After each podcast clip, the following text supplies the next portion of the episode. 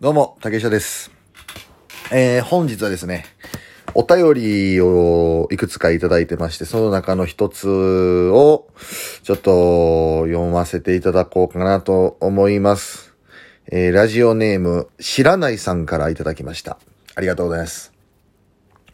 えーいつも楽しく拝聴させていただいております。質問ですが、もし子供がプロレスラーになりたいといえば、今の時代どのような教育、習い事、育て方をするのがベストだと思いますか？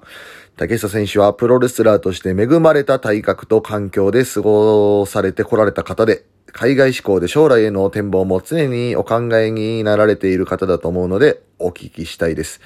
よろしくお願いします。というお便りをいただきましてですね。まあ、この知らないさんの、が、えーお子さんがいるのかわかりませんけどね、もし子供がプロレスラーになりたいといえば、そうですね、まずこの大前提として、プロレスラーになりたいと言言えばってことですよね。だから親が子供がどうなりたいかに関わらず、親がプロレスラーにしたいという話ではなくて、子供がプロレスラーになりたいとも言っている前提ということですよね。まあ僕もプロレスラーになりたいって言ったのは、小学校多分3年生の時だったと思うんですよね。当時、あの、好きだったレスラーがいて、その選手と戦いたいなと、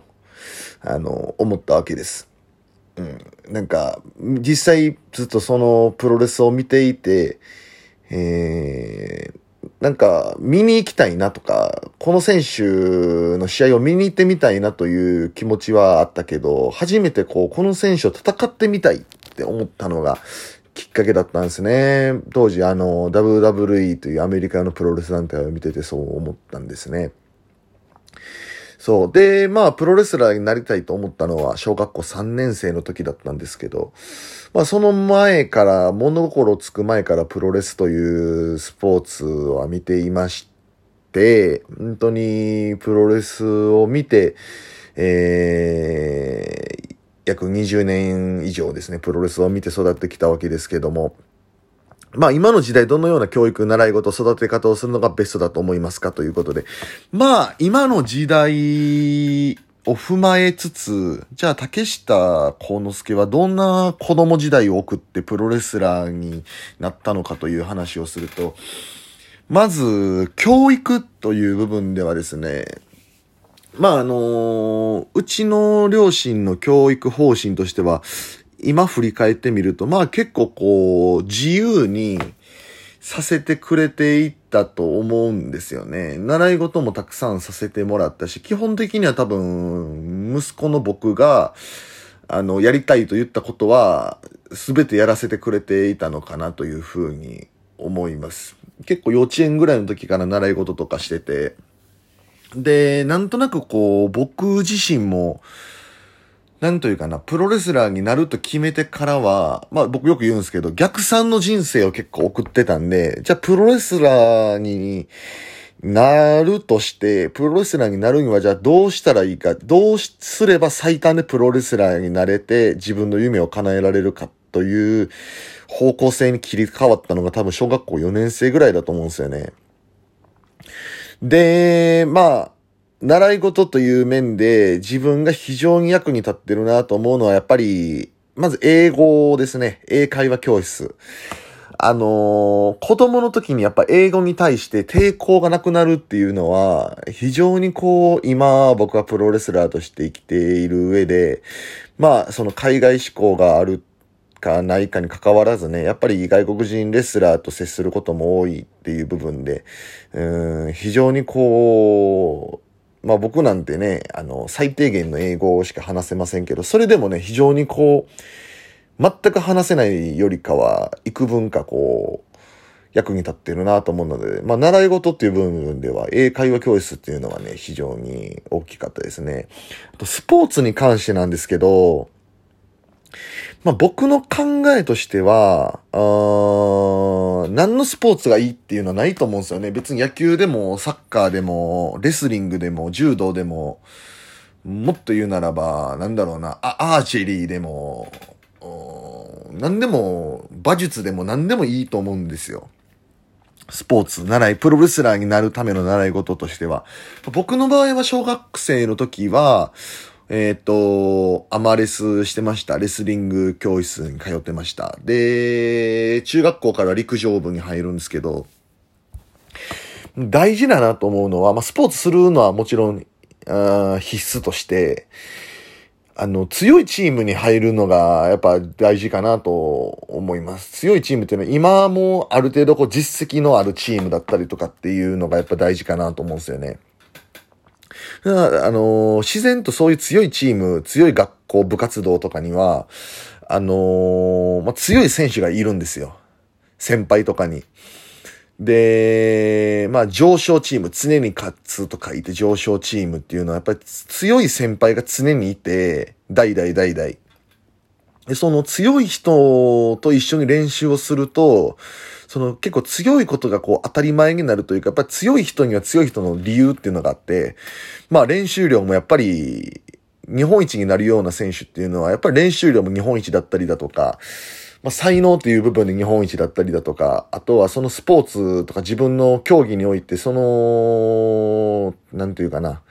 向かい合う姿勢だったり、考え方っていうのが日本一だったりだとか、やっぱりこう、日本一とか世界一になる選手っていうのに、やっぱりそれ、そのやっぱり理由があると思うんですよね。で、この理由っていうのを、あの感じられる、身近に感じられるっていうことが大事かなと思うんです。で、勝つことがいかに当たり前かっていう、うーん、ところなんですよね。これって結局は意識的な部分で、で、特に子供の頃、学生時代っていうのは、なんというかな、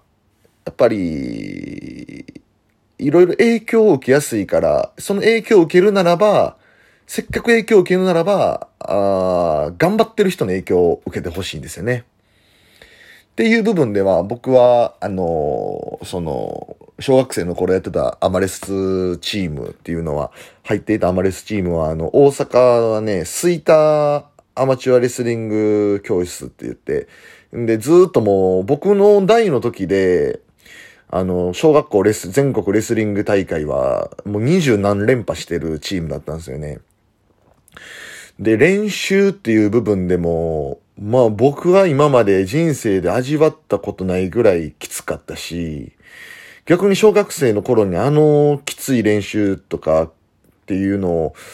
経験してるから、なんか結構ほんとふとした時にね、あの、踏ん張れる、あの、要因になってたりとかするんですよね。やっぱ子供の頃に頑張った、子供って頑張れるんですよね。子供って我慢強くて頑張れるんですよ。大人って楽する方法をどんどん覚えちゃう。今の僕でもそうです。どんどんこう楽できちゃうっていう。いかに楽にして、あのー、成果を出すかっていう方向に行くんですよ。で、に、子供っていうのはいかに遠回りをして、遠回りをして、しんどい思いをして、えー、ゴールにたどり着くかっていう真逆なことするんですよね。だから、子供の頃って頑張れるんで、頑張れる時に頑張ってることって非常に大事だなと思います。で、まあ陸上、中高の昨夜この花のね、中学高校の陸上部も、